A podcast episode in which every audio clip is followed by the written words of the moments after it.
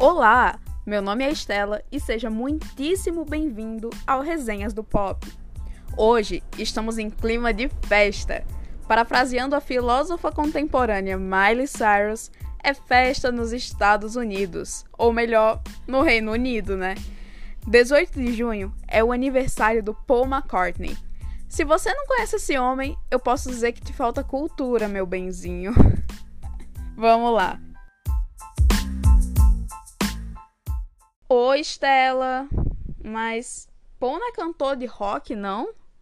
Sim, minha vida, ele é. Só que a Miley Cyrus também. E se ela lançar alguma coisa ou chegar em alguma data super importante, eu vou comentar sobre ela com certeza, né?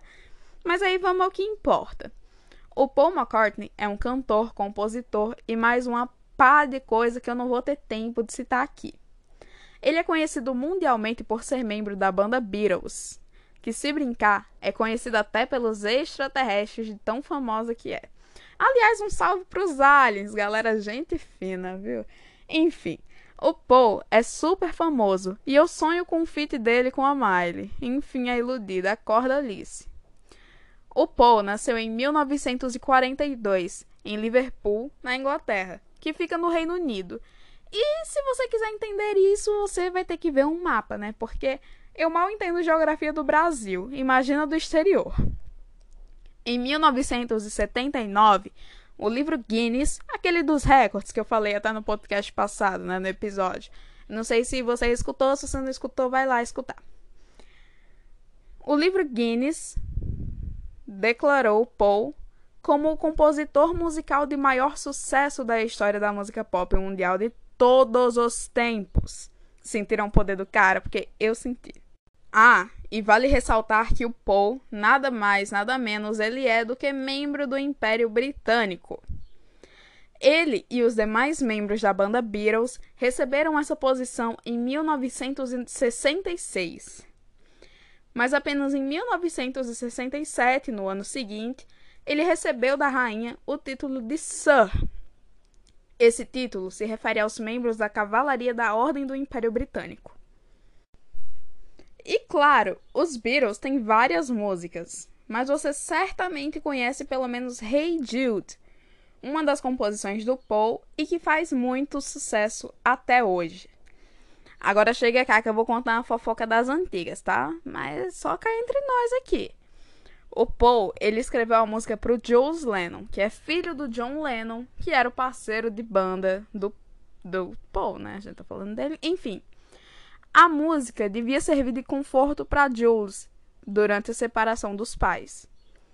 Estela, mas é Jules ou é Jude? Então, o nome do menino é Jules, com L. Mas a banda resolveu mudar na música para Jude, por causa da sonoridade e até que combinou bem mais, né? E já que eu tô falando de fofoca, existe uma teoria da conspiração que diz que o Paul morreu no dia 9 de novembro de 1966 em um acidente de carro. Os teóricos dizem que os demais membros dos Beatles ficaram com medo da morte do Paul prejudicar o sucesso da banda, então ele foi substituído. O próprio Paul já desmentiu essa história, mas é claro que tem quem vá manter a teoria viva, né? Em 1993, o Paul lançou um disco ao vivaço, né? Porque quem sabe faz ao vivo, chamado Paul is Alive, para desmentir os fanfiqueiros de plantão. Incrível, né, gente? Em 1900 e bolinha já tinha fanfiqueiro, só faltava o Wattpad mesmo. Só faltava assim onde publicar fanfic. Mas, enfim, né? O importante é que o Paul tá vivíssimo até hoje. E claro, é importantíssimo que você ouviu até aqui. Obrigado por ter acompanhado nessa jornada de episódio.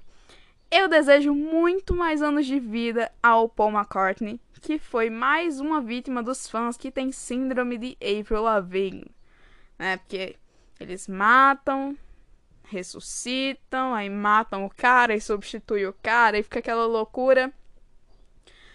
Mas eles amam matar e substituir artista e te vejo no próximo episódio, my love. Meu amor, minha vida, meu docinho, meu chucho. Camila De Luca e B para você. Beijinhos!